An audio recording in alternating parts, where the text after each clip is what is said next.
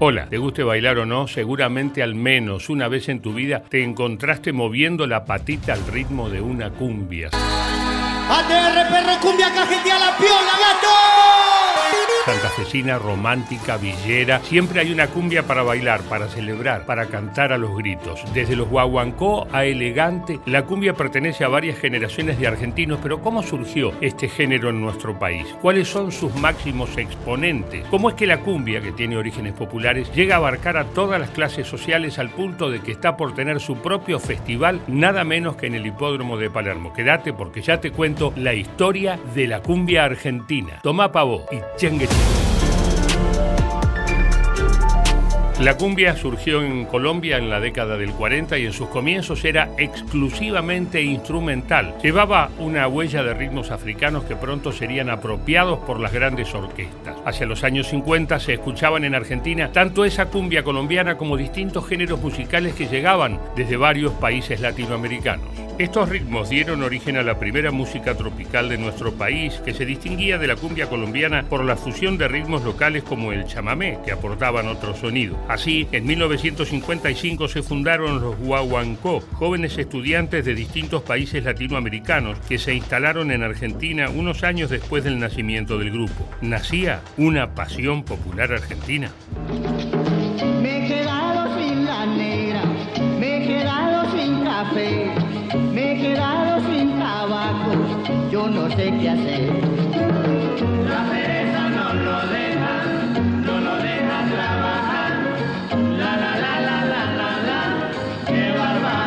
En los años 60 surgieron músicos como Chico Novarro, que fortalecieron la idea de una cumbia argentina. En el caso de Chico, que luego sería un gran compositor de otros géneros como el tango o el bolero, el ritmo tropical se combinaba con sonidos españoles, sobre todo el flamenco.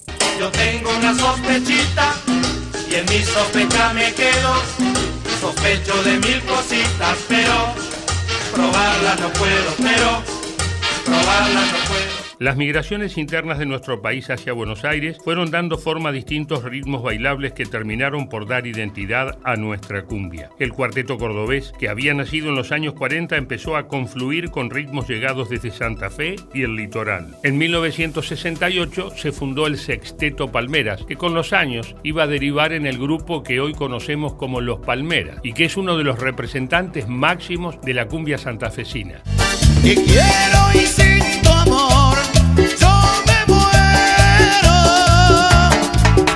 Tantos años tocando, ¿podemos decir que son los Rolling Stones de la cumbia? Dos años, Rubén. ¿Y, vos estás de acuerdo con lo que dicen que son los Rolling Stones de la cumbia? Y eso, eso un poco lo, lo puso la gente, ¿viste? Por, será por que estamos tanto tiempo en vigencia que este, te caractericen así, ¿viste? ¿Te gusta? ¿Le gusta? No me molesta.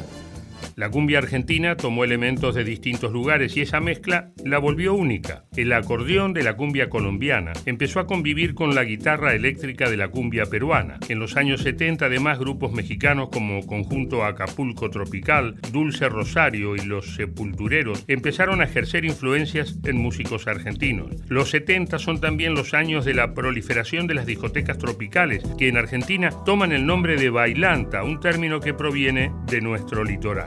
El concepto se extendió a toda la escena musical de la cumbia y pasó a ser un estigma también. La bailanta como consumo cultural de los sectores populares y como lo opuesto al prestigio de las prácticas de otras clases sociales. La cumbia no pasa de moda porque la cumbia se siente, o sea, la cumbia la sentís en el cuerpo. Para la cumbia no necesitas nada más que cumbia. O sea, para bailar cumbia no se, no se necesita nada más que cumbia. Puedes tomar agua y bailar cumbia horas y horas y horas. Entonces me parece que tiene que ver con eso, con de dónde se siente la cumbia. Por eso va a estar siempre la cumbia en nuestro corazón. Los años 80 son los del surgimiento de un mercado musical específico para la cumbia. Se multiplicaron las discográficas, las bailantas, los programas de televisión y claro, los músicos. Artistas como Alcides, Pocho la Pantera, Gladys la Bomba Tucumana, Miguel Conejito Alejandro, Lía Cruzet y Ricky Maravilla, entre otros, dominaron la escena hasta que, a comienzos de los años 90, el furor fue el de los grupos Sombras, Comanche y Ráfaga, entre otros.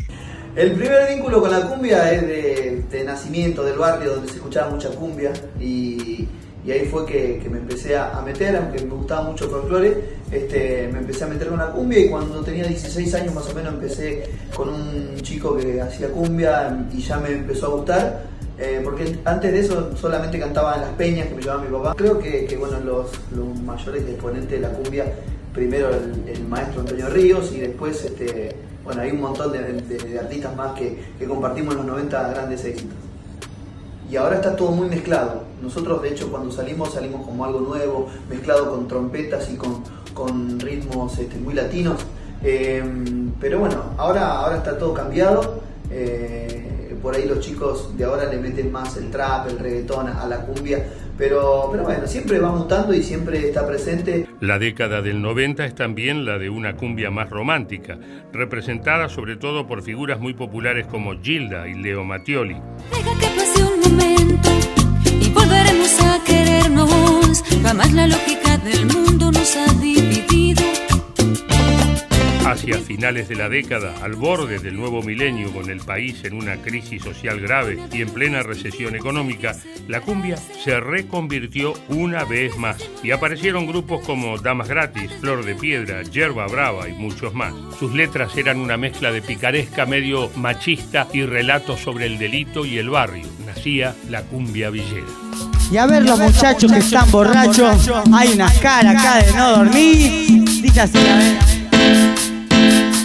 Mira cómo está la base de este baile Todo remamado y con las manos en el aire. Mira cómo está la base de este baile Todo remamado y con las manos en el aire la cumbia villera cambió para siempre el mercado de la música tropical. Por un lado, profundizó la idea de un género extremadamente popular, con público y músicos surgidos de los barrios más postergados. Por otro lado, su masividad fue tal que nadie quedó indiferente al fenómeno, ya fuera por cercanía o rechazo, nadie se quedó sin tener algo que decir sobre la cumbia villera. Era testimonio de la cotidianidad, entonces medio como que tampoco gustaba que se hable de eso a, qué intendente, a qué gobernador, a qué presidente le interesa que se hable de, lo que se ve en la calle, de la esquina, del narcotráfico, del, del, del gatillo fácil y un montón de cosas, entonces obviamente no estaba bueno.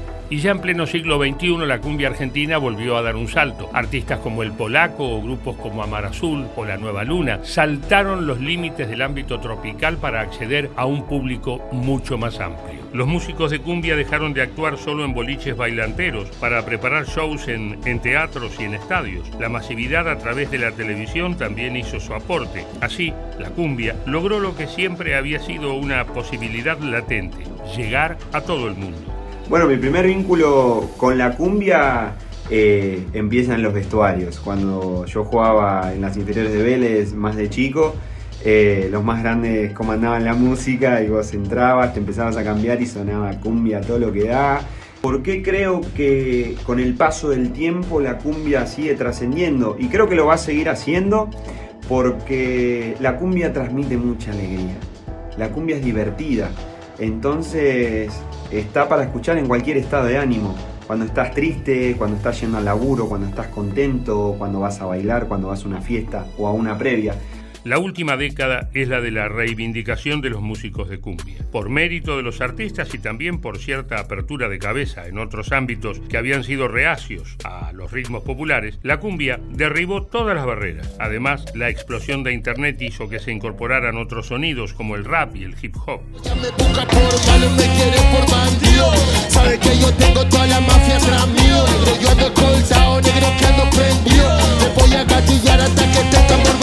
En los últimos años aparecieron artistas como Elegante de una popularidad que parece no tener techo y con un público que va desde las clases más populares hasta las más poderosas y con una masividad que incluye shows en el exterior, invitaciones televisivas y hasta actuaciones en partidos de la selección nacional de fútbol.